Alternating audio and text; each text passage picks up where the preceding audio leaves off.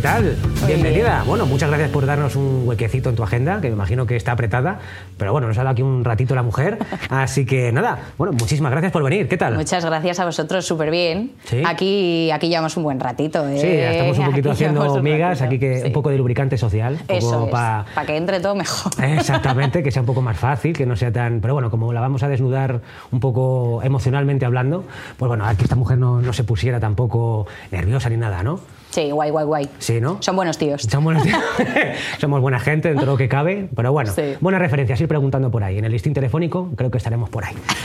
Pero bueno, Vera, ¿qué tal? Que, bueno, que, cuéntame un poquito. ¿Qué tal estos días? ¿Todo bien? Pues muy bien, muy bien. Bueno, yo acabo de volver de viaje. Está en Nueva York, súper bien. Y nada, retomando un poco el trabajo, volviendo a, a ¿Placer la o rutina. negocios? Placer, placer, Placer. absoluto placer. ¿Qué se cuentan por Sí. allí los norteamericanos? Pues mira, me ha parecido como súper curioso lo de Nueva York, porque, eh, bueno, huele toda la calle a marihuana que te mueres, porque la, legal? la han legalizado, sí, y es una pasada, o sea, huele todo, toda la marihuana. Y- sí, Tú, sí. échate droga, mono, Sí, droga. Luego me ha resultado carísimo lo que es tomarte una Coca-Cola. O sea, cosas así que me han flipado. Que te costaba a lo mejor 10 dólares una- ¿Cómo, un, cómo? un vaso la mitad que esto, ¿eh? O sea, te lo juro. Pero si la fabrican allí, ¿no? Se hace... No. La fabrican allí, pero, pero se cotiza más, por lo visto. Y, y nada, y lo demás muy bien, me lo pasa muy bien, con amigas. Me parece... eh, yo nunca he ido, nunca he cogido un avión y bueno... no ¿De coger verdad? una- sí, sí. Nunca. No, y es que tengo miedo a, a volar Ya. un poco, pero bueno, en fin, iré poco a poco. Primero Ibiza, que son poquitos, luego ya... Primero Ibiza, vaya Ah, destino. esa, luego, Ibiza, Para volver dormido, ¿no? Eso es. Luego ya a lo mejor Roma, luego ya... ver, mi meta sería ir a Japón. Que es, Ah, eh, bueno. Pero no por los colorines, es que me gusta mucho el tema rural, un poco el Sí. tema de los templos. Yo no he estado. ¿eh? No, no he pisado Asia, ¿No? pero me molaría también. Pero bueno, sí, y hombre, y Nueva York me gusta, pero me da la sensación de que vas a estar todo el rato como un decorado de película, ¿no? Eso es. Yo O sea, aquí lo sé, ¿no? Quinta con la cuarta. ¿no? Sí, sí, sí, es, es así todo el rato. O sea, de repente, ¡ay, va! Esto es lo de, ¡hola! Esto me suena, a ver, eh, ¡ah, ya sé! O sea, es, es así todo el rato. Aquí estaba Godzilla en alguna peli, ¿no? Sí, sí. Total. Es así, mola mucho. Pero bueno. Bien, ¿no? Ha estado movidita la ha cosa, estado ¿no? bien, ha estado movidita la cosa, sí. Guay. Bueno, pues nada, vamos a empezar ya un poquito con las preguntas, ¿vale? Genial. Vamos a empezar un poco con- contigo, un poquito poco a poco, ¿vale? Poco a poco. Así que bueno, cuéntame, ¿qué tal tu infancia? ¿Cómo me dirías que fuiste tú de pequeña? Ay, ¿Cómo... yo he sido muy feliz en mi infancia, muy, muy feliz. Eh, he tenido unos padres que me han dado libertad de hacer lo que quisiera eh, y, y he sido muy feliz. Sí, es que no podría decirte otra cosa, la verdad. Mm, No hay traumitas. No hay traumitas, ¿no? No hubo ninguna Luego vinieron los rara, traumitas, pero ahí no. No, no, no comunión. no he tenido comunión. No, yo tampoco, ¿no crees que...? Vale, o sea, que bien, relación con tus padres, Sí, bien, bien, no hubo bien, todo ningún... bien. Nada No, especial. nada, nada, nada. Bueno, amigas, amigos, ¿qué Súper, tal? ¿Eras mejores. popular? ¿Eras Sí, unpopular? Sí, era un poco popular, Sí, ¿no? era popular. Un poco insoportable. Yo creo que ahora me caería mal. ¿Sí? Sí. Nunca he sido mala, ¿eh? No he sido un mean girl, pero era popular y, y un poco insoportable. ¿Sí? Muy ¿Niña pija? Era muy pija. Oh. Sí. Bueno, ahí me imagino que a lo mejor eh, cumpleaños y tal siempre lleno, ¿no? Sí. Había lista de espera para entrar. Ver a vos, no, está, está lleno, no se puede, no se puede. ¿qué va? Más normal. O sea, es que yo realmente mm, nunca he tenido un cole, o sea, he, estado en- toda la vida en un colegio y no había ese rollo de los frikis, los populares. A ver, siempre se nota, ¿no? El que es más espabilado y el que lo es Sí. Pero no, yo es que la verdad que siempre me he llevado muy bien con todo el mundo. Nunca. O sea, ya te digo que no era popular en plan de ay, tonta, sino que no, me llevaba guay con todo el mundo y éramos todos como muy diferentes. Era un cole guay. ¿Qué te molaba hacer de pequeña? ¿Qué es lo que solías hacer o qué te molaba? Uy, yo era, yo era muy dramas, o sea, muy dramas en el sentido que era muy teatral. Siempre he sido muy actriz. Yo siempre he sido muy actriz, mi padre es actor. Me he cortado papá. Sí, ay, ay, sí, no. sí, esa era yo. O sea, mi padre es actor, mi madre fue actriz y eso va a los genes. Y yo he sido actriz desde que nací. O sea, me encantaba disfrazarme, me encantaba cantar, me encantaba montar cosas en, en mi salón cada vez que venía alguien. O sea, mi madre no era la de mira a la niña, no, era yo, miradme, miradme. Miradme. O sea, o sea, era, Grábame, grábame, Sí, ¿no? sí, sí. Mi padre además me grababa y hay una anécdota guay siempre en mi familia que mm, me grababa con las cámaras estas VHS, Sí, ¿no? Y, y le decía, a ver, a ver, a ver, a a a. Y mi padre, no te puedes ver, ver. Espérate que lo imprima, claro, ¿no? Luego cuando, cuando dejemos de grabar le doy al play. Yo, pero yo decía, pero yo me quiero ver ahora. quiero ver ya. Claro. Pero sí, sí, siempre he sido muy, muy actriz desde pequeña y no sé, me gustaba mucho bailar, cantar. Era, yo era una Shirley Temple, te lo juro por ¿Ah, Dios. sí? Sí, sí lo era. Coreografías, tal. ¿no? Todo, todo. Además, yo me, o sea, tocaba el piano, cantaba, hacía, hacía eso, iba a teatro. Sí, siempre he sido muy actriz. Luego otras cosas no me han interesado tanto, pero... O sea, que más o menos ya con piano y tal, o sea, que empezarías con cuánto, cinco, seis años, ya empezarías... Al piano empecé con siete, yo creo, siete, ocho, más o menos. Sí, y luego lo dejé pronto y me da pena haberlo dejado. O sea, no ejerces todavía ya. No, ejerzo, ya no ejerzo. Toco la placa y la pistola, ¿no? sí. Toco de vez en cuando en mi casa por placer, pero vas notando que vas perdiendo mucho y a la hora de leer música y tal, sí, vas, y tal, ¿no? vas perdiendo muchísimo. Sí. Claro, bueno, luego me imagino que si ya te pasaste más a interpretación, ¿no? Hmm. En cualquiera de los ámbitos, ¿cómo, ¿cómo empezaste? Así de pequeñita y tal, ¿cómo lo gestionaste? Pues mira, esto lo cuento siempre, pero es que, o sea, siempre lo cuento de la misma manera, pero es que fue así. Eh, mi padre eh, ya era actor de doblaje en ese momento, llevaba bastante bueno, tiempo. Eduardo Bosch, que lo habéis visto en mil sitios, sí. es la hostia. Él era, eh, era locutor, o sea, además de actor de doblaje, es locutor en publicidad y tal, y era la voz corporativa de Cartoon Network. Sí. Y yo todos los o sea, mis padres están separados, entonces por esa época mi padre siempre me recogía los miércoles y los miércoles iba a Cartoon, entonces merendaba con él tal y me llevaba allí. Y un día de estos que fuimos estaban buscando niños y habían hecho como un casting a muchos niños, pero bueno, pues por lo que fuera no les cuadraba. Y llegué yo, que me conocían todos porque iba allí todos los miércoles, y le dijeron a mi padre, oye, ¿por qué no prueba Vera, que es muy graciosa, que siempre está haciendo el gilipollas? Tal. Venga, vale, sí, pues que pruebe la niña. Y entonces me puso allí y mi padre me decía, Vera, tienes que decir no sé qué. Ah, vale, vale. Y lo decía. Y oye, pues mira, pues funciona perfectamente. Y ahí empecé a hacer alguna cosita, o sea, sobre todo en Cartoon me cogían para hacer cositas de solo en Cartoon Network o esta semana con las mm, ¿sabes? O sea, cosas así.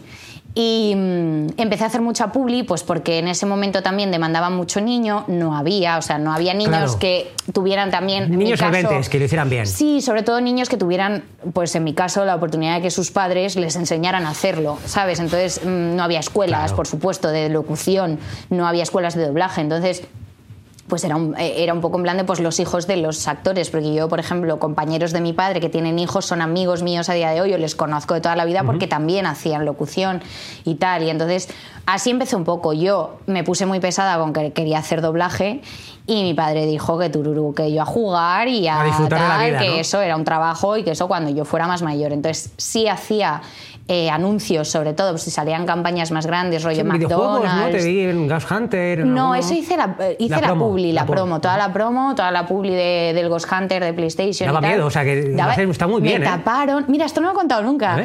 Me taparon eh, la imagen donde salía Sí, la niña con el oso y salía como un este. Y me lo taparon porque daba miedo. Yo, es que te- niña, ¿no? yo tenía cinco años. Ahí, eso fue de las primeras cosas que hice. Con cinco años, pues está muy bien locutado Sí. para cinco años, o sea, está bastante, bastante bien, ¿eh? Y es que, pues ya te digo, yo siempre he sido muy mimética, la verdad. O sea, si a mí alguien me dice, dilo así, Clavado. me sale. Y de pequeña me salía bastante. Por eso funcionaba bien, porque realmente no es una cosa que a mí me pusieran y yo lo hiciera, sino que mi padre se ponía conmigo y decía, Vera, tienes que decirlo así.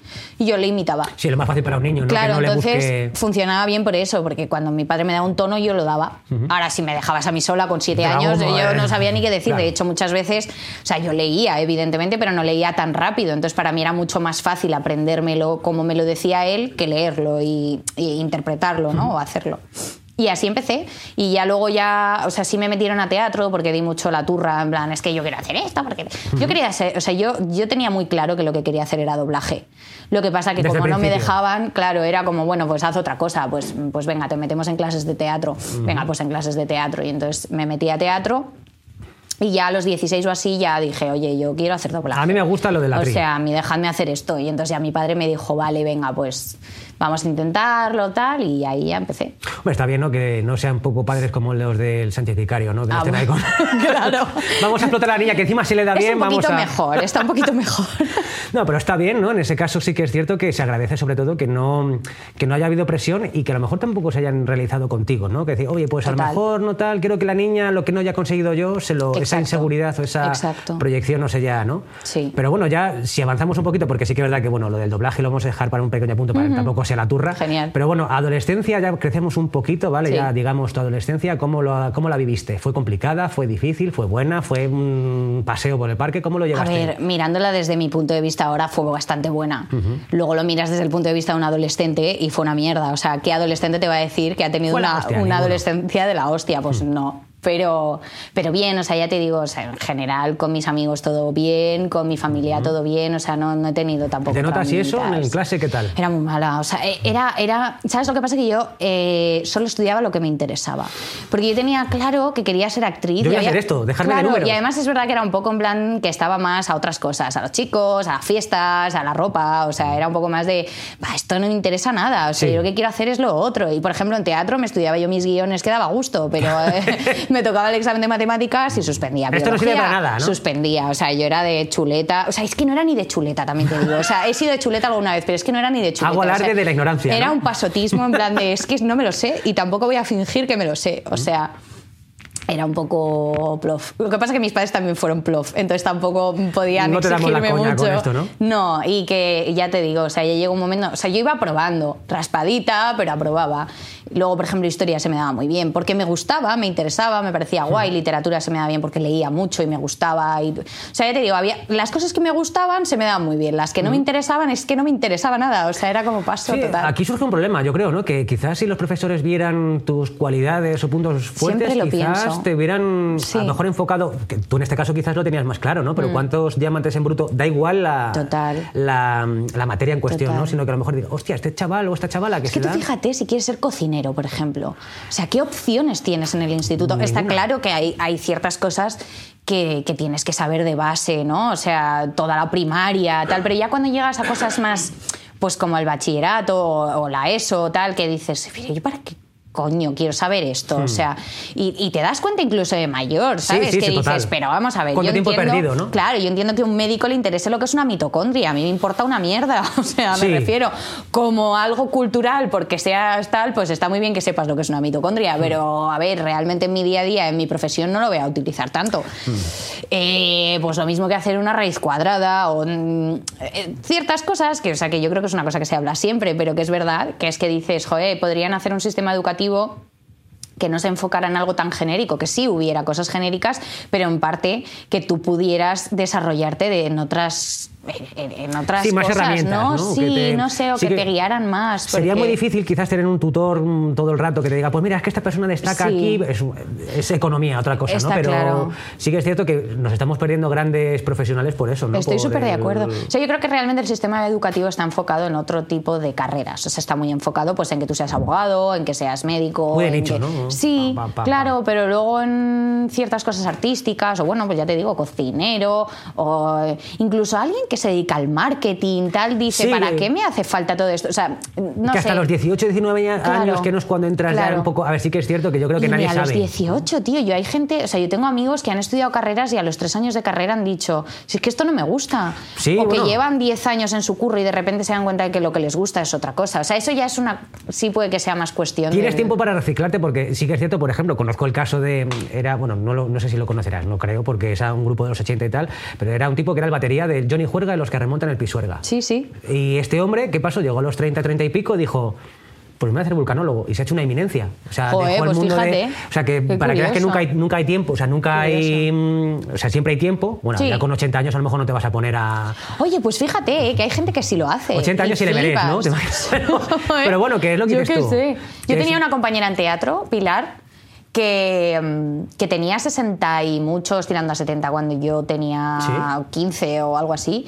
Y la tía nunca había hecho teatro y se metió porque le gustaba y era buenísima. O sea, yo decía, Pilar, tía, es que eres muy buena. Mm. Nos hemos perdido O sea, una grande, ¿no? Totalmente. O sea, yo decía, es que flip. Además, se parecía mucho a Ángela Molina, Hostia, físicamente. Sí, sí, sí. O sea, yo siempre decía, joder, tía, qué fuerte que te hayas dado cuenta ya ahora de que es lo que te mola. Pues nunca es tarde. O sea, realmente, además en lo artístico, fíjate, Sí. es una cosa que siempre puedes empezar. Da gusto, esto por ejemplo, eh, en los trabajos más o menos normales, sí que es verdad que se cumple un poco la norma de eh, mundos que chocan y tienes a gente de 20 años compartiendo Mm. puesto de trabajo con gente de 50, 60, que a priori son personas que no coincidirían, pero que a lo mejor por el roce se han hecho amigos. ¿no? Y, Total. y ves a una mujer de 50 años contarle las historias de sus hijos, de sus nietos o de su familia a un chaval una chavala de 20 Sí. y siempre se aprende algo, ¿no? Y lo que acabas de decir, ¿no? Sí. Que dices, joder, eh, Marisa, por ejemplo, ¿por qué no te apuntas a teatro? O te apuntas Claro. a? Y dices, ah, pues sí, mira, niño, Bueno, me pues voy a me voy a apuntar y se le da. Mira, yo, esto que decías de la diferencia de edad y tal, ¿no? O sea, yo cuando... Ahora mismo es verdad que hay gente a lo mejor más de mi edad, pero yo justo en el momento en que empecé en doblaje era la más pequeña, o sea, realmente casi todas mis amigas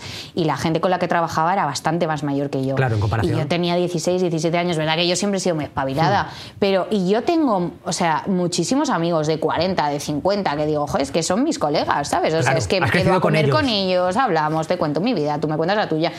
Y a veces es verdad que al principio a lo mejor puede resultar como chocante, ¿no? Pero de, de- La barrera la al saltas. final las saltas, o sea, dices, joder, qué guay. Y, y eso quizás se pueda dar más en lo artístico, sí. Sí, hombre, y sobre todo a lo mejor el, el cómo te influyen o cómo te puedan, pues eso, perfilar un poco y te digan, Total. oye, pues mira, no quiero que pases por lo mismo que he pasado yo, Total. tal, te van dando consejos que Por van supuesto, bien. o sea, eso a mí es una cosa que por lo menos en el trabajo me ha servido mucho. Incluso, ya no solo en, en lo la vida en profesional, ¿eh? sí, sí. En- o sea, en lo personal muchas veces te encuentras con gente que de repente dices, joder, ¿cómo me ayuda esta persona realmente? ¿Sabes? Y nunca me hubiera puesto a hablar con ella si hubiera sido otro entorno. Claro, ahora, por ejemplo, mira, me, me surge la pregunta, ¿no? Ahora, ya que estamos con, incluso con influencias de la vida real, que, Sí. que tienes de tú a tú, ¿qué te influyó más o menos de pequeña, adolescente? ¿Qué es lo que te perfiló como la Vera que es ahora? ¿Qué música, qué iconos, qué...? Buah, yo he sido una mezcla de tantas cosas, porque, por ejemplo, mi- mis padres son súper rockeros, o sea... David Bowie creo que te gusta Bowie bastante. me flipa, o sea, para mí Bowie es lo más... Pero también es verdad, o sea, me- por supuesto me encanta como músico, pero es que eh, teatralmente hablando, estéticamente hablando, me parece una pasada. Todo, o sea, lo que supuso David Bowie en su momento, me parece una pasada. Yo estudio estilismo y Hostia. sí, y, y me encanta, o sea, a mí David Bowie me parece lo más. Pero bueno, o sea, he tenido mm, como yo de música pf, es que me gusta de todo, o sea, ya te digo, mis padres pues eran muy rockeros, o sea, en mi casa se escuchaba CDC, Extremo Duro, eh, yo qué sé, Lenny Kravitz, o sea, se ha escuchado de todo en mi casa. Luego, por ejemplo, pues yo por mi parte había otras cosas que también me gustaban. Era súper fan de Britney, sigo siendo súper fan de Es Britney. una diva, joder. A muerte, o sea, me encanta Britney, me encanta Beyoncé, me encanta Lady Gaga, o sea, todo el pop tal, me gusta mucho. Me gusta mucho, eh, yo qué sé, luego por otra parte, pues ahora, influencias de ahora, pues me encanta Rosalía, me encanta Belén Aguilera. me- no sé, o sea, es que realmente te metes en mi música y es que es es un una- popurrí que te mueres, sí, sí, no sé, Y ahora, depende. por ejemplo, aparte de música y tal, ah, ¿hubo algún icono, alguien que dijeras, oye, pues mira, joder, me encanta esta persona? A mí personalmente, por ejemplo, Sí. me gusta Robert Downey Jr., pero no solamente como actor, Sí. sino le ves cómo, cómo actúa, Sí. cómo es en la vida real, cómo es tal. ¿Hay alguna persona que hayas dicho, hombre, mujer, me, me da igual"? gustaría ser como esa persona, Eh, ¿no? casi, o algo un poco más que te ídolo. que te quedes con sí, de porque él, por ejemplo, fíjate. Britney me encanta, pero está un poco Es difícil compararse pobre, a ella, ¿sabes? o a lo mejor hay algún dato de ella que digas, sí, oye, pues de pequeña lo paso sí. un poco mal por esto, yo me siento identificada. No No, lo sé, o sea, realmente nunca he tenido como un modelo a seguir. Frida Kahlo, un no, algo, ¿no? Hombre, bueno, claro, o sea, quiero decir, es que, o sea, hay muchos artistas que me han influido mucho. Mi abuelo, por ejemplo, también es pintor. Oh. O sea, me- en mi casa somos todos muy artistas por parte de mi padre, ¿no? Y, y me contaba muchas cosas de Monet, de Miró, Joder, qué maravilla, de, ¿no? claro, de Frida, de- o sea, me ha, me ha contado de Van Gogh, de, yo qué sé, de muchos artistas, me ha contado muchas cosas, ¿no? Y, y es una cosa que me mola mucho. Y pues sí, he tenido influ- influencias, ¿no? Por ejemplo, luego me gusta mucho Audrey Hepburn como actriz, me encanta mucho el cine antiguo, me gusta el cine de los 50, me gusta En el estilismo también te ha influido, ¿no? A lo mejor mucho, en- me ha- mucho. O sea, bueno, luego he tenido también mis Épocas, épocas, ¿no? como o sea, todos, como sí. todos. Eh, pero nunca he tenido como un referente fijo de, buah, es que sería como esta Sí, eso persona. tampoco puede ser un sociópata me de eso, ¿no? Sí, sí. Quiero ser él. No sé, no, me han influido muchas personas a lo largo de mi vida y me siguen influyendo porque de repente encuentras a un, pues eso, un cantante, un actor, un escultor, un pintor que no conocías de nada, Y, que te lo ¿no? cruzas de repente en una exposición de tal y dices, mola wow, bastante, ¿eh? qué guay. Y eso a mí me encanta, por el trabajo de investigación cuando descubres a alguien que dices, hola, cómo mola, y ves sus primeras horas, hostia, pues no Total. molan tanto, pero sí, que. ¿no? total. Eso mola. Mira, a mí me pasa, por ejemplo, que el otro día lo hablaba con una amiga, fuimos a ver lo del musical de Tina Turner. Ah, ¿sí? A mí me encanta Tina Turner, ¿no? hostia. Pero a ella la conocía por alguna canción, pero no sabía tanto sobre su vida. A ver, yo tampoco es que sea eh, sí. mm, súper, hiper, mega fan de Tina Turner, no sé, pero sí que me gusta mucho y sí conozco bastante y sí sabía cosas de su vida, pues que la habían maltratado, que fue una tía con dos pares, ¿sabes? Y que salió muy adelante y tal. Bueno, el caso que fuimos a ver el, el musical y me encantó. Y ese momento en el que sales de ver un musical o una peli o un concierto y de repente eres la persona más fan del mundo y Sí, te tiras una semana todo de ella. viendo documentales, escuchando Te- canciones, te, entiendo, vas a, entiendo. te vas a la librería del enfrente y te compras tres biografías. Y no leer ninguna, pero las tengo las Total, tres, ¿no? Totalmente, dices, no me he leído ninguna, pero Las tengo en casa. sí, eso me encanta. Está bien, ¿no? Sobre todo que. Parece que no, pero eh, sobre todo cuando te dedicas a algo de arte, que sí que puedes casi no mostrar de forma directa, pero hmm. alguien que trabaje de algo normal, pues es más difícil, sea algo que lo lleve por dentro. ¿no? Total. Pero sí que es cierto que en tu caso, a lo mejor que oigas, pues eso, una voz de los años 60, 70, y digas, hostia, es que tiene una cosa que me mola. O, simplemente como proyecta a Tina Turner, que, hostia, cómo me gustaría, pues lo puedes poner en práctica rápido, ¿no? Sí, sí. Y el estilismo mismamente, ¿no? sí, totalmente, totalmente. Bueno, ya te digo, o sea, que yo he sido siempre un poco ecléctica, en plan, ahora me apetece esto, ahora me apetece lo otro, ahora tal pero siempre he seguido un poco las mismas pautas, ¿no? Mm. Eh, luego, por ejemplo, a mí me ha influido mucho mi madre en ese sentido, ¿no? O sea, para mí mi madre ha sido un gran modelo a seguir y lo sigue siendo, ¿no? Y muchas veces cuando te preguntan como, ¿quién es tu...? Es muy típico también decir mi madre, pero es verdad. Pero no sé tanto como se... Claro, ¿no? y es verdad que hay muchas veces que te vas como más a pensar más lejos y dices, joder, yo eh, tengo en mi entorno amigas, eh, gente que es la caña, o sea, yo a día de hoy pues es que tengo amigas que flipo con ellas y que digo, joder, ojalá hay veces que tienes una conversación con tu amiga de toda la vida y te marca, y dices, jo, tía, ojalá algún día pensar así, ¿sabes? Sí, que conoces a alguien que sean padres, eh, madre o padre soltero, que o viudo, lo que sea, dices, joder, qué fuerza, ¿de dónde, lo saca? Yo que vivo una vida normal y cómo Con tu tía, ¿sabes? Que de repente un día tienes una conversación con tu tía, que la conoces desde que has nacido, y tienes una conversación de tal, y dices, ostras. Es raro volver a conectar con familia. ¿Verdad? eso es una, sensación extraña cuando ves que, sobre todo, yo es que llevo un poco mal el, el, hecho de que me traten como un adulto, es decir... Ya, yo, también. Pero no que te llamen señor, un niño o una niña, lo que sea, sino que que siempre me he visto, de pequeño no me gustara que me hablaran como un niño, ¿no? que te notas un poco como fuera de... ¿Por qué estés hablando en clave de, sexo o de drogas o de alcohol si estoy pillando todo lo que estás diciendo? Sé lo que claro, pero llega un momento que esa barrera de los 18, 22 que estás diciendo me tratan de adulto, pero soy una persona pequeña, o sea, joven, pero no sé si... Y ese paso cuesta, ¿no? Pero cuando a lo mejor hablas lo que acabas de decir, ¿no? Con una tía que de repente te suelta algo, joder, pues mira, eh, con tu tío una vez tuvimos un problema, aunque flipas, y de repente se empiezan como a abrir. Que nunca las habías visto de esta manera, ¿verdad? De repente ves a una persona nueva y dices, joder, si eres una tía súper guay, me caías mal antes. Claro, no, no llegas Pensaba que eras la tía aburrida y no, Cuánta vida interior, ¿no? Cuánta... Pero sí que es extraño, ¿no? En ese caso sí que creo que te entiendo, ¿no? Cuando te cuentan algo que te y dices hostia, pues esta mujer o esta mujer va a ser una vida jodida. Yo estaba aquí dando por sentado que esta era una fiesta totalmente, todo el rato, Totalmente, sí, es verdad eso. Pero bueno, aparte, mira, ya acabamos un poco con las influencias. Venga, peliculitas, libros y música, algo así para recomendar. Mira, o sea, te voy a decir una cosa. Eh, yo, por ejemplo, de libros, el diario de Ana Frank no, ¿te imaginas? no, pero el diario de Ana Frank es una cosa que a mí me, mm, mm, me hmm. chocó muchísimo porque... Mm, ¿Con cuántos años lo leíste? Lo leí con, pues tendría 10 o 9, ¿eh? o sea, era muy pequeña. Y mi prima Sara, eh, pues, lee muchísimo. Yo siempre he sido de leer bastante, pero sí que es verdad que tiraba más por libros de chavala, ¿sabes? En plan, Crepúsculo... Kika Superbruja y tal, ¿no? Sí, bueno, eso ya más pequeña. sí, sí, pero, pero en esa época a lo mejor sí igual tenía 11, era un poquito más mayor. 11, 12. En ese momento a lo mejor era más Crepúsculo, todo esto, ¿no? Pero... Eh, de repente un verano me dijo mi prima, toma, léete este, como de, qué pesada, déjame en paz, porque siempre iba ella y le decía, déjame un libro, y me dejaba eh, eh, los libros que se había leído ella y creía que me iba. Y ya un día, como por, cállate ya, me, me no dio el diario de Ana Frank. Y, y dije, ah, el diario de Ana Frank, tiene que ser chulo. es como pensando yo que sé. Y me puse a leerlo y claro, yo, o sea, había cosas como que, no entendía. había cosas que no entendía, pero como que me marcó un montón. Y, y a lo largo de los años lo he leído varias veces. Y, claro, de repente una cosa, lo, vigente para, o sea, para la época, la época y el contexto, lo vigente que está la actitud de la chica. O sea, Totalmente, o sea, es una cosa que a mí me impacta cada vez que lo leo. O sea, que, y está censurado por el propio padre, la editorial y tal, y sí, que es cierto que hubo un poco de, Pero lo que dices, ¿no? Que cuando lo lees, parece que te ha escrito tu amiga o tu amigo, bueno, en este caso tu amiga, ¿no? Y que estaba a lo mejor en un pueblo de Albacete. Y dice, Hola Vera, estoy aquí pasando muy bien las vacaciones de verano. Y habla de, habla es un poco ese rollo. Claro, pero habla de amor, habla de, pues eso, insisto, con el subtexto de toda la opresión y tal, pero conectas con las niñas. Absolutamente, ¿no? Y sobre todo te ves en una situación, o sea, empatizas mucho con ella en el sentido de que también es una vía de escape para ella, ¿no? O sea, estoy mm. aquí encerrada, pero es mi manera de salir de aquí, o sea, es, la única ventana que tengo. Literal. Y es lo que a mí me flipa de ese libro. Y, dices, bueno, a lo ¿eh? mejor, no, no es muy largo. Y dices, bueno, a lo mejor no es el libro más tal, pero es que a mí me, merece la pena, ¿eh? me, encanta el diario de Ana Frank. Y luego película, eh, Desayuno con Diamantes, es mi película favorita. También la descubrí tarde, o sea, yo descubrí el cine de los 50, 60, tal, tarde, o sea, lo mismo tenía 16, 15 años, y me quedé loca por Audrey Hepburn, yo no sabía quién era. Y mira que vas a cualquier sitio y siempre hay un cuadro de Audrey. Marilyn Monroe sabía quién era, pero Audrey no sabía quién era. Y de repente me dijo, me acuerdo un, verano que mi tío dijo, ay, Vera, tienes que ver Desayuno con Diamantes, te va a encantar. Y yo pensaba, qué aburrimiento, qué aburrimiento. Y me encantó. Y entonces a partir de ahí es que me la veía una y otra y otra y otra vez.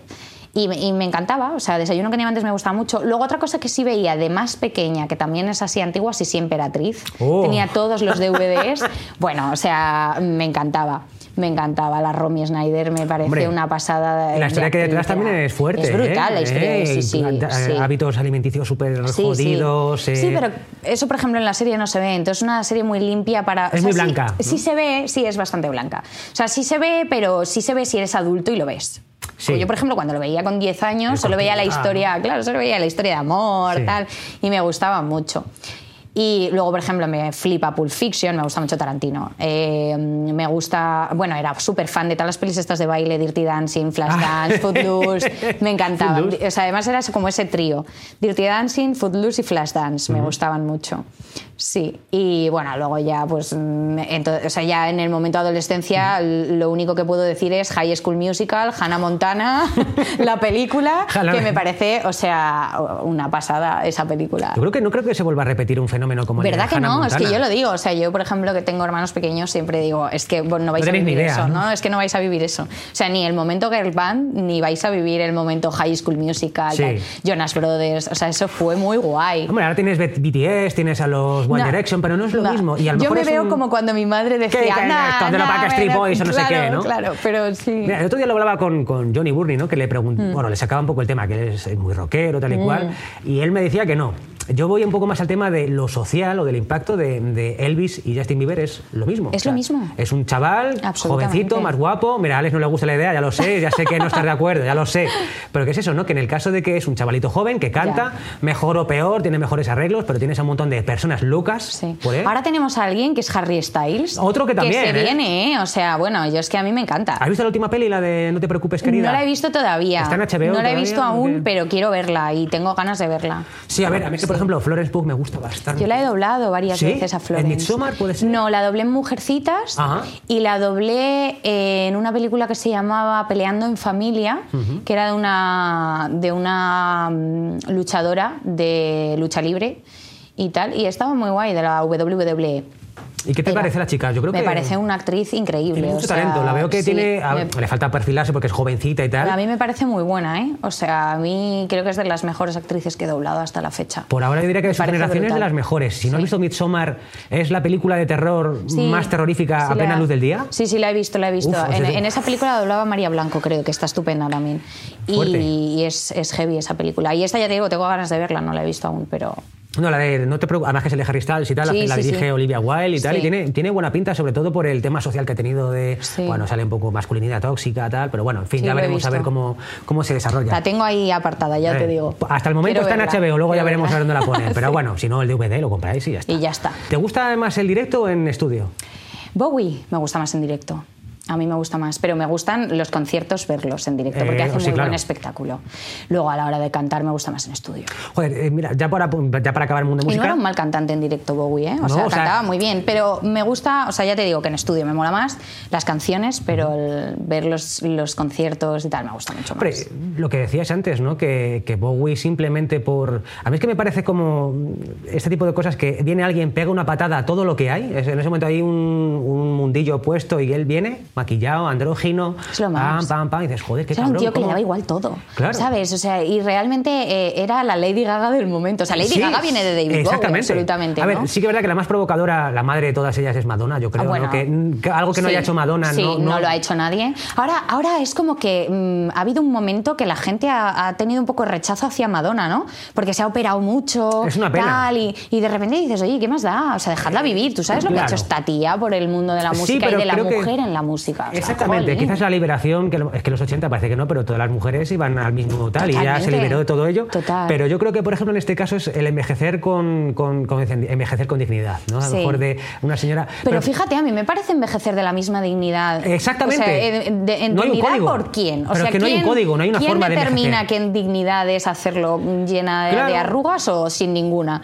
el problema viene porque si esta mujer ahora se rodea pues, de gente muy joven, de tal, pero claro, es que tú lo ves a cualquier entrenador de fútbol que hace hace lo mismo con chavales y chavales jóvenes y nadie le dice, y nadie nada. Le dice nada. Pero esta esa mujer que de repente se pone a pasar montañas, más trapera, más... A ver, a que te puede parecer bien o mal, pero me que es lo. Mismo, o sea, quiere decir, yo creo que cada uno tiene que hacer lo que le dé la Que gana. disfrute. Y al final también te digo que en estos casos, pues oye, eh, es que ha sido una persona que ha sido referente desde que ha empezado a hacer cosas y si se quiere morir siéndolo intentándolo, Sí. que lo haga. O sea, ¿qué problema tenéis? Total, total. Me parece lo más. Mola, sobre todo en la época de los 90, los libros que sacó aparte de sex, tal, Sí, sí, si sí, no los has sí. visto, los recomiendo porque Sí. son súper rompedores, pero poniéndote en el contexto. Hace 30 años que alguien saque un, un vídeo, una canción, en- bueno, Like a Virgin es más antigua, pero Mm. Bueno, como claro. puso a todo el mundo en... Pero bueno, en fin. Es lo más, Madonna es lo más. Y ya te digo, o sea, de repente te saca un disco súper popero, como de repente te saca un disco megadisco con Justin Timberlake, o de repente Total, es te, que las te hace el Ray of Light, que es como que estás en la India y dices, wow, esta tía, Total, de total. repente, ¿sabes? No, Mola que mucho. A mi Hang Up es que, bueno, es un, Buah, una- Hang Up me es encanta. un remake, o sea, por me así decirlo, de parece ABBA, pero es que me vuelve loco esa Me parece canción, un ¿eh? temón. O sea, creo que es de los, pues fíjate, creo que es de los temas que más me gustan. Recomiendo la versión de Laura Chenante de El tiempo pasa, pasa despacito. Es, es genial, es genial.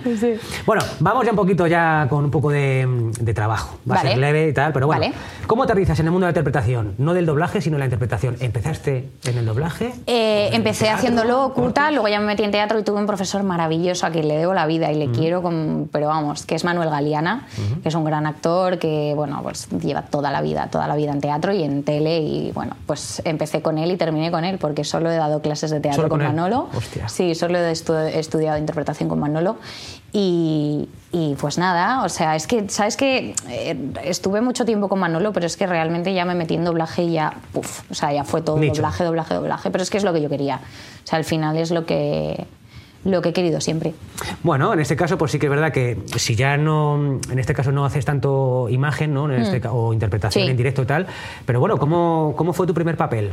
En general, ¿cuál, ¿cómo lo hiciste? A ver, es que primero no me acuerdo, es que era muy pequeña, pero el primero que tengo en la cabeza, te viene, bueno, sí. sobre todo cuando empecé a hacer doblaje, que esto también lo he contado alguna vez, eh, a mí me dieron la oportunidad porque me llamaron para hacerme una prueba. Eh, por nepotismo absoluto, era un colega de mi padre, en plan de, bueno, Verita, estás, la vida, sí, vaya. sí, o sea, estás estudiando interpretación, ¿no? Sí, tal, pero bueno, es que mi padre no me deja hacer doblaje. Esto sí, pero no. Claro, y entonces mi padre me dijo, bueno, bueno, pues prueba, no sé qué. Y fui a la prueba en Tecnison, hice la prueba y me salió súper bien la prueba. Me cayó una película y fue un desastre. O sea, fue horrible, yo lo pasé mal. Eh, claro, y no había estudiado doblaje, había estudiado interpretación. O sea, lo que me salvó de esa película fue ser actriz. Y ahí yo, el día que salí de hacer esa película, descolgué el teléfono y dije, papá, tengo que estudiar doblaje. Tengo que hacerlo ya, ¿no? Tengo Sí, que... sí, sí. Y entonces, bueno, empecé a estudiar doblaje y tal. Y ¿Esto qué años tendrías más o menos? tenía 15. O sea, ya, eres más, ya eres más mayor, ¿no? Sí, que era un ya cuando te diste mayor. cuenta del Sí, tal, sí, hostia, tengo que ponerme. Sí, yo empecé a dar la turra con 12 ya. Yo creo que fue el momento de decir, jo, quiero hacer esto. Tal, ya el momento de eh, principio de la adolescencia. No, es que quiero hacer esto y tal. Y, y ya te digo, mi padre, que no, que no, todavía no, todavía no, todavía no. Hasta que ya, me puse pesada y dije, esto es lo que yo quiero hacer y, y ya está. Bueno, suele ser la norma, ¿eh? que gente de, de esa edad ya tenga claro lo que quiere hacer. Es Yo es que lo he tenido claro toda la vida. He tenido momentos, ya te digo, que, que, pues me gustaba mucho la moda, estudié estilismo, eh, hubiera estu- estudiado periodismo, me gustaba mucho la comunicación, me gustaba mucho.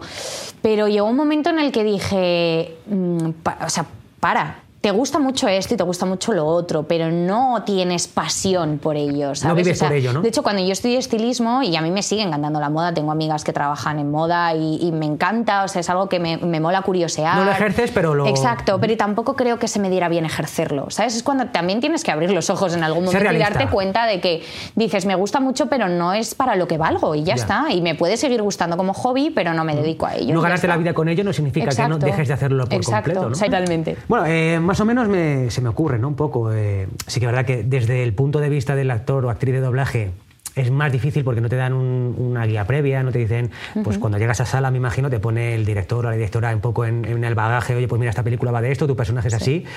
Pero bueno, en este caso, ¿cómo te preparabas en, en los papeles? Cuando eran de teatro, o era algo de imagen o algo así, ¿cómo era tu metodología? ¿Cómo lo hacías? Pues mira, a mí me gustaba mucho pensar en que la otra persona era mi amiga y tenía que entenderla. El personaje. Sí, o sea, yo pensaba como, esta persona es una persona de mi familia o es mi amiga, ¿cómo la veo? Intentaba buscar similitudes incluso entre mis amigas, entre mis... ¿Se parece a mis- es así? Claro, o sea, qué tipo de persona es, antes de saber lo que era ya el tipo de personaje, o sea, que hay mogollón de movidas para la Sí. numerología, tal como para poder identificar bien un personaje, pero yo en ese momento no sabía lo que era. Y para mí la manera más fácil era buscar una similitud Poner una de cara ese mental. personaje con alguien que yo conozca, ¿no? Y luego muchas cosas, pues imaginártelas, pensar, o sea, pues eso, cómo esta persona mm, cogería el vaso, lo cogería de aquí, Total. lo cogería de aquí, porque claro, como es ella? Es introvertida, entonces a lo mejor lo cogería más pegado al cuerpo. Es extrovertida, pues a lo mejor lo cogería más así. O sea, no sé, eh, yo siempre he sido un poco de, de lógica, o sea, de mi lógica, ¿sabes? Porque luego a lo mejor mi lógica no tiene Sí, sentido para nadie. ¿qué coño estás haciendo? No claro, ¿no? claro, pero no sé, siempre los, los creaba un punto en- en- así. O incluso pensándolo en otros personajes que se pudieran parecer a ese mismo personaje. No sé, sí, sí así. Yo, por ejemplo, sí que es verdad que trabajando con algunas actrices o actores les dan como una biografía ficticia que nadie más sabe, o sea, que solamente ellos En o mi ellas... caso a mí eso no me ha pasado, eh. O sea, no, a mí nunca me han dado... Yo te diría eso, que a lo mejor se dicen, pues mira, mi personaje, sin estar en el guion ni nada, Mm. pues tiene dos hermanas, ella es Géminis, ella es no sé qué, y dices, joder, cuánto trabajo previo No, para no, algo pues que me ni siquiera parece, sale, ¿no? me parece una ayuda bastante grande para poder construir un personaje. No, está bien. Y mira, o sea, prepararlo desde el punto de vista de, por ejemplo, del horóscopo, ya te digo, de la numerología o de... de- está guay, ¿sabes? Me, detalles son que- detalles, exacto, que me, que me parecen curiosos y, y a la vez que ayudan bastante a la hora de crear un personaje. Por ejemplo, metodología de trabajo, a la hora, en este caso también me vale Mm. el, el- el doblaje, sí que es cierto que lo que te decía, ¿no? que el- el actor o actriz de, de doblaje son los más polivalentes. Totalmente. Porque según, a lo mejor te tocan tres takes de una matanza en no sé qué sitio, luego tienes una que es una abogada soltera y el siguiente es una madre coraje. y- Total. Y, ¿cómo Nada cambias? tiene que ver los unos con los O sea, otros. ¿Cómo haces el switch de uno Pues, a otro? A ver, ¿Cómo- normalmente lo bueno del doblaje es que la manera de cambiarlo te lo da, la- te lo da el personaje, o sea, te lo da ella cuando tú estás interpretando. la- o sea, como al final lo que tienes que hacer es, eh, eh, es copiar lo que ella ya está haciendo, pues tampoco tienes ese momento de, uy, ¿cómo voy a cambiar? No, es que te lo da. Sí, o lo sea, ves. la, la otra actriz te está diciendo qué es lo que tienes Una que guía. hacer. Es verdad que cambiar el chip, hay muchas veces ¿eh? que el mismo director te dice, uy, ¿de qué, qué vienes a hacer niñas? ¿Sabes? Porque claro, Muy arriba, muy Claro, de repente vienes a hacer un Disney Channel y te vas a hacer una serie más, mm, más dura, mentes criminales, yo que sé, y vas a hacer ahí una, eh, una que está investigando no sé qué, una tal, o de repente, tal. claro, o de repente estás haciendo eh, una sargento, tal, y claro, vienes de hacer una niña de 15 años, Sí. y, de repente llegas un poco con la voz un poco más así y te dicen, a ver, Vera, ¿qué- ¿de qué vienes? ¿Sabes? Y dices, uy, vale, vale, perdón, tal, venga, buf, va. Y ya te, te metes más en ello, ¿no? Pero bueno, es que creo que realmente te vas con el personaje. O sea, es que te- tienes toda la información ahí. Tú no tienes que aportar más que tu interpretación, Claro. pero la información del personaje la tienes ahí. Claro, pero mira, se me ocurre la pregunta, ¿cómo es la relación con una directora o un director de doblaje? ¿Cómo es...? Depende. O sea, me refiero, eh, yo hay personas con las que tengo una relación súper cercana de familia casi, o de amigos, o si me dirige mi padre, pues ya ves, Sí, sí. ¿sabes? O sea, y bueno, gente con la que profesionalmente te llevas bien y punto. O sea, Claro, me, me refiero más en lo laboral, es decir, esta persona, para quien no lo sepa tal, el director o directora de doblaje lo que hace es pues, dar las pautas a los actrices, actores sí. y tal. Eh, te ha- ¿Es una gran herramienta para ti o te lo utilizas un poquito Es una gran herramienta, o sea, el- el- la figura del director es, es indispensable, por supuesto. O sea, tú no tienes datos de la película si el director no te los da. O sea, y tener un buen director en sala se, se nota mucho a la hora de hacer tu trabajo, porque por muchas tablas que tengas y por mucho que puedas pensar que sabes, es, es mucho más fácil tener a una persona al lado que también sea crítica, porque yo, igual que te desde decía antes, claro, o sea, yo hay muchas veces que soy demasiado crítica conmigo misma. Y para bien y para mal, hay veces que me han dicho, ¿en serio quieres repetir esto? Verá. Si está bien, ¿no? Y yo, bueno, vale. ¿Sabes? Y te dicen, está bien. ¿Sabes? Y los dices, sí, sí, está bien. Ah, sí, está bien, vale.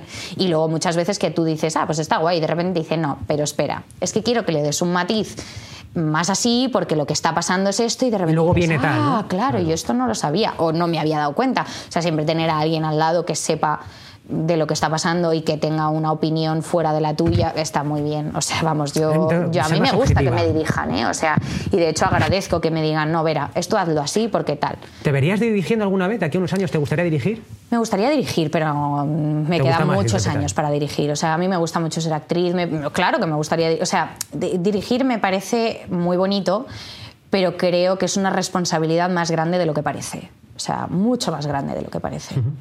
Sí, y por supuesto ahora yo no estoy preparada para cumplir esa responsabilidad. No, no, pero está, es, sí que es cierto que esto es, cuando escuchamos una película, una serie, cual, viene, radica mucho de esa parte, ¿no? Por supuesto. De, que te da la acotación, el texto, el acento. Y te diré una cosa, yo hay veces que me pongo una serie y digo, joder, qué buen doblaje, tío, qué bien están todos. Qué bien dirigido, qué bien No, no, no, o sea, ya no pienso en qué bien dirigido, simplemente pienso que bien están todos, tío, cómo casan, qué guay y tal. Voy a buscar. y digo, claro, es que lo es lleva que lo ha hecho este. quien lo ha hecho, ¿no? Claro, te lo juro, ¿eh? me pasa muchas veces, eso se nota mucho.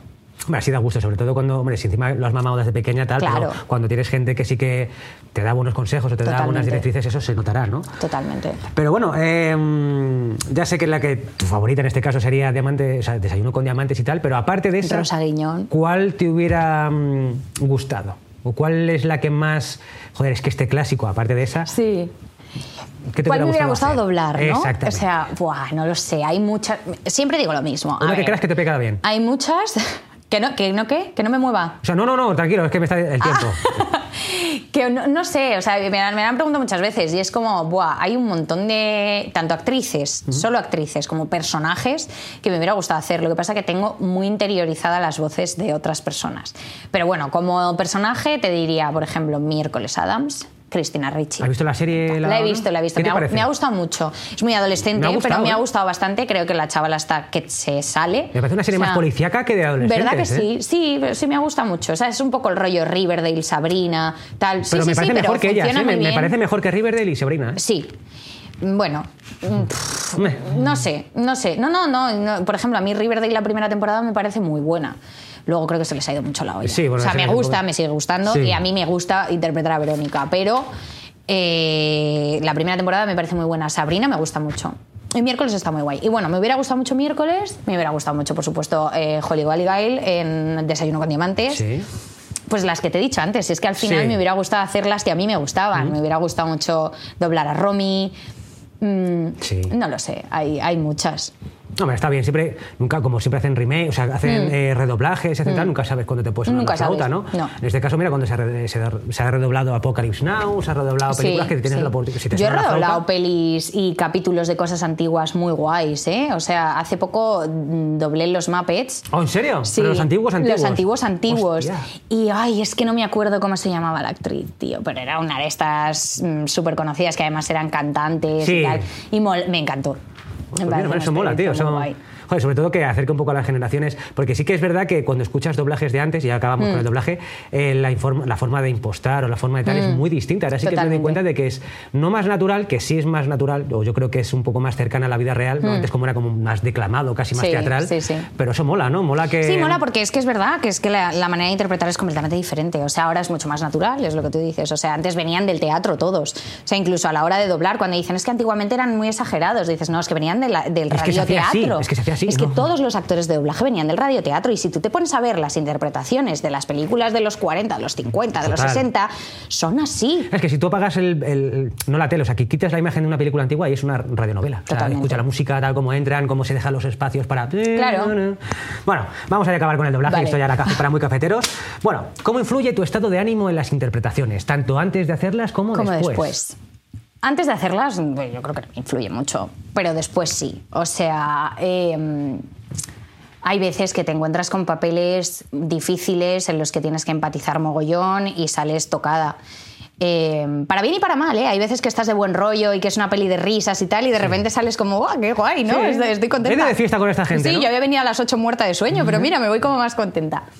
Y luego hay otras, pues que de repente te vas con una bajona increíble que dices, "Guau, es que esto que he visto, pues como cuando sales del cine realmente, pero multiplicado por dos, Que porque lo has tenido que hacer tú, haciendo. ¿sabes? Entonces, hay veces que sí que sales ahí como, uff, no tengo muchas ganas hoy de irme a cenar, ni tengo muchas Tengo ganas de meterme en la cama y ya está, Sí, ¿no? porque, bueno, pues eso, cuando haces escenas duras y, y que te remueven un poco la tripa, Sí. es como, guau, esto que he hecho hoy. Pero bueno, bien, bien. O sea, yo lo llevo a ratos, ¿eh? Lo llevo a ratos. ¿Te quedas con algo de las in- interpretaciones para tu vida real? ¿Hay No. algo que no hayas aprendido? No. algo No, pero fíjate, sí que hay veces que a lo mejor vas a hacer una peli, una serie en un momento de tu vida que es chungo y encuentras similitudes, Sí. ¿sabes? Y te toca a lo mejor decir una frase o interpretar algo que te recuerda algo que te está pasando a ti y eso remueve mucho. Sí. Y además como es algo tan O sea, pues ya te digo que no es algo que tú te estés preparando, sino que te, lo encuentras, es como un tortazo, ¿sabes? De repente es como, wow. Ahora tu padre ha muerto. Ah, claro, claro, es que resulta que mi padre ha muerto, ¿sabes? Sí, no, no, no, no, totalmente. O sea, y me parece, es duro, ¿eh? O sea, se pasa mal se pasa mal. Pero bueno, eh, al final también sabes que estás interpretando. Hay que saber diferenciar. Totalmente. O sea, a ver, te, te toca igual que, o sea, insisto, es que es lo mismo que si lo vieras en tu casa. Sí. O sea, lo mismo que si de repente en tu casa dijeras, Buah, estoy viendo este capítulo de tal y ha pasado esto y me ha removido porque estoy pasando por una situación similar, ¿no? Pues, pues esto también y más de alguna manera porque lo tienes que interiorizar tú y, y repetir y, si no te sale y, otra pues vez y otra vez, ¿no? Bueno, sí que es verdad que las escenas más difíciles, encima pues eso, recrearte en la miseria porque a lo mejor no te ha entrado el llanto justo aquí otra vez, venga, otra vez a perder al niño otra vez, otra vez que se ¿no? Es, tiene que ser jodido, pero bueno, es que, es un oficio, vaya, que tienes que hacerlo otra vez. Es lo que hay. Pero bueno, em, ahora que me dices un poco el estado de ánimo y tal, ansiedad, ¿cómo la llevas? Yo la llevo fatal. Yo la llevo muy mal y no, no creo que sea por ser actriz, ¿eh? o sea, me refiero. Como persona influye, viva. influye todo, ¿eh? también te digo, porque al final los actores trabajamos con emociones. Y cuando tus emociones están mal y tienes que utilizarlas como herramienta de trabajo, te aseguro que es una putada. Y no tengo otro nombre para llamarlo. O sea, se pasa muy mal. Yo soy una persona con ansiedad desde los 11, mm, 12 años hasta que realmente supe lo que era un ataque de ansiedad y supe reconocerlo. Y dije, ahí va, pues esto a lo mejor. Es algo jodido. Mi madre, o sea, fue mi madre realmente la que me dijo, verá, esto es un ataque de ansiedad. O sea, estás mal, tal.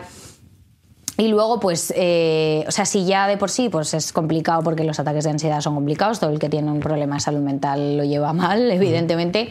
Si ya es complicado llevarlo en tu vida, pues trabajando con emociones eh, resulta aún más complicado, porque hay días que crees que estás muy bien y de repente te tocan la fibra, pues lo mismo, o sea, te encuentras con un personaje que te toca la fibra y activa esa ansiedad, y tú que creías que estabas fenomenal, de repente sales hecha una mierda.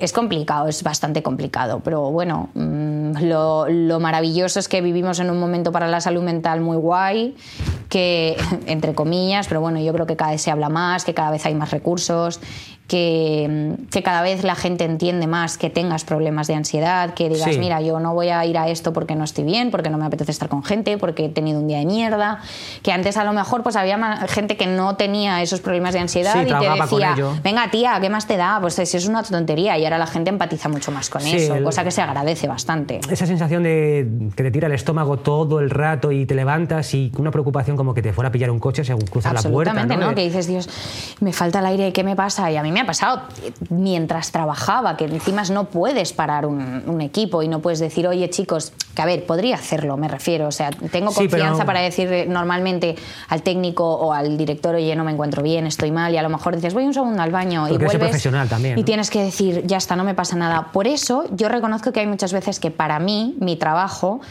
es una ayuda a la ansiedad, porque hay veces que, que me hace evadirme y me doy cuenta de que he pasado ese ataque de ansiedad simplemente por estar concentrada en otra cosa. Sí. Y eso a mí me ha ayudado, o sea, me ha ayudado a la vez que muchas veces pues no me ha ayudado tanto. El deporte me decías antes también que el te deporte, bastante. Sí, el, el, boxeo sobre todo. Yo he bailado muchos años, o sea, siempre he hecho deporte, pero nunca he sido nada deportista, la verdad. O sea, siempre he hecho muchas cosas de deporte, un poco por obligación, pues lo típico de en el cole vas a tenis o mm, bailas o tal, pero no, no, no por gusto, en plan de, guau, ¿cómo me apetece hoy ir hoy a tenis? Voy a, sí, no, a... no, he sido bastante sedentaria, tengo que admitirlo. Pero de repente descubrí el boxeo un día y que también tengo que decir que esto seguramente lo vea alguien que me dé clases a mí de boxeo y diga, es una sinvergüenza que llevas sin pasarte por el gimnasio total, total. dos semanas. Pero no, pero lo, lo voy retomando porque es verdad que cuando no, no lo hago me dan muchos más ataques de ansiedad, estoy más ansiosa en general, estoy más... Eh, me encuentro peor conmigo misma. El deporte me, a mí me ha ayudado mucho, o sea, me ha hecho liberar mucha, mucha, mucha Mm, mucho mal rollo, de repente, o sea, te sientes bien, tío, o sea, de repente te Confianza en ti misma, ¿no? A lo mejor en ese caso que te... Yo creo que la confianza viene en varias partes. Primero, en que, por supuesto, claro, si estás entrenando todos los días, tal, te ves mejor físicamente, que eso siempre tal, y luego ves un progreso en ti misma que de repente te da un subidón que te mueres, porque dices, estoy llegando a, un, a unos límites, no sé, en, mi fuerza, en mi resistencia, que en la vida yo pensaba que iba a llegar. O sea, yo me acuerdo, por ejemplo, con la comba, cuando empecé en boxeo, yo me, me ponía a saltar al principio, es que no aguantaba ni 15 segundos. Saltando me ahogaba y ahora estoy a lo mejor 10 minutos y, oye, fenomenal. Eso sobre todo he visto en casos de gente que ha pasado por malos tragos o, por ejemplo, mujeres maltratadas, niños mm. abusados, tal y cual, que, que, que, en el momento en el que se ven, eh, se empoderan a sí mismos o a sí mismas levantando, pues mira, empecé levantando dos kilos, ahora levanto 20. Y ese chute de, de, éxito propio, decir, hostia, que es que hace dos meses no era capaz de lo que dices tú, ni 15 segundos. y ahora, que sí. Eso es que es vital. Yo creo que sobre, sobre todo... cuando lo coges de una manera en la que realmente tú no te has puesto ninguna meta. Me refiero, yo empecé esto porque dije, va, voy a probar. ¿Sabes? Y de repente, ah, me mola, me mola, me mola, me mola, y de repente empiezas a ver un progreso que dices, joder, nunca había buscado yo este hmm. progreso. O sea, yo no me había puesto ninguna meta. Yo no había empezado esto diciendo, no, es que quiero ser, eh, yo qué sé, peso pluma y quiero. No. Medalla de oro de. No, lo he hecho porque me gusta y de repente me he visto y, te dicen, joder, Verita, qué bien vas, qué, mm. qué, lo vas haciendo cada vez mejor, no sé qué, y tú te lo notas y, dices, joder, qué guay. Está bien, está bien. Bueno, vamos a ir acabando ya con dos preguntitas. ¿Qué cambiarías de tu vida? ¿Cambiarías algo? ¿Te gusta este viaje hasta ahora? No, y me voy a poner en plan filósofa, pero es que creo que lo que tiene que pasar pasa. Exactamente. ¿Sabes? O sea, lo bueno y lo malo. Hay veces que sí, por supuesto, dices, joder, ¿para qué me habré liado con este tío? ¿Para qué habré salido hoy? Y me habré tomado cuatro chupitos de Jagermeister. ¿Y para qué? Pues sí. Aquellos tres litros de whisky no eran buenos. No, me sentaron bien y quizá no los tenía que haber tomado. Pero al final yo creo que sí pasa, es por algo, ¿sabes? Y dices, bueno, pues me ha salido mal esta relación, me ha salido mal este papel en el trabajo, he tenido un día de mierda, pues es porque me tenía que pasar, ya está. Lo bueno también pasa porque tiene que pasar. Y ya por último, ¿qué le dirías a esa Vera de 10, 12 años? ¿Qué le dirías? ¿Qué le, ¿Qué le mm, preguntarías? O sea, más bien, ¿qué le afirmarías o qué le dirías? Pues yo le echaría una bronca que te cagas. O sea, yo la sentaría y le diría, mira, primero, deja de ser tan rebelente, chica. O sea, por favor, para allá. para allá. Eh, deja de creerte que eres Blair Waldorf, ¿vale? No eres Blair Waldorf. o sea, le diría muchas cosas, pero sobre todo le diría que va bien, que va, por el camino adecuado y que, y que el día que estaba ahí llorando diciendo mi vida es una mierda, oh, qué mal me ha salido esto, al final te saldrá bien. Así que... No, no, le, echaría un poco de bronca, ya te digo, le diría un poco de, venga, tía, abre los ojos, que, que por ahí Ponte las pilas, pero tranquila, que todo va a ir bien. Pero todo va a ir bien, sí. Buen consejo, ¿no? Yo creo que el verte, joder, eso está bien, estar orgullosa hasta cómo lo has hecho. Sí, oye, también cuesta, ¿eh? Llegar a estar orgullosa de una misma. A mí me ha costado Es mucho, trabajo, ¿eh? Es parte de mi ansiedad también. O sea, yo hay muchas veces que, ya te digo, soy muy machacona conmigo misma. Que ser autoexigente es una, es una navaja ¿eh? de doble filo. o sea, te da muy buenos resultados, pero los malos resultados te los comes con mm. patatas. Sí, yo lo sé mucho y me me, autoexijo muchas cosas y a veces digo, tía, eh, lo has hecho mal porque eres humana, punto, ya está. O sea, la has cagado, pues la has cagado. Y no pasa nada. Y luego hay veces que digo, joder, hoy has hecho algo bien, deja de buscarle lo malo. Lo has hecho bien, pues siéntete orgullosa de ti misma. Y, lo malo aprendes. También nadie se muere porque no eres una cirujana, un corazón abierto, todo un retake se puede volver a hacer, o pedir perdón, o pedir perdón. No, y no pasa nada, y está, y, y ya harás otra cosa que la hagas mejor, ¿sabes? Pues yo creo que está bien, buen consejo, así para, bueno, ya para finalizar, promesas, ¿qué les dirías? Siempre digo lo mismo, que tengan mucha paciencia, que no, que en ningún momento se piensen que están en lo alto. Mira, de esto no hemos hablado, pero lo he dicho yo cuando he entrado, ¿no? O sea, yo tengo la gran suerte de siempre tener bastante trabajo y he trabajado mucho e intento currar mucho porque me gusta mucho mi trabajo, pero hay momentos en los que no se tiene trabajo. Y somos actores, somos artistas y esto ya se sabe. Hay momentos en los que dices, joder, qué poco curro tengo, pues inviértelo en otra cosa, pero no te estreses, no te agobies, no puedes pensar que, Buah, acabo de empezar a petarlo en el doblaje y de repente, ay, no me llaman. Es que esto es así. o sea, si vas a entrar aquí pensando que vas a estar aquí todo el rato, olvídate. Habrá un momento en el que dejen de llamar a Zetangana también, ¿eh? Efectivamente, claro, es una cosa que, que, pasa y ya está. Entonces yo a las nuevas generaciones del doblaje les diría eso. No os flipéis. Nunca.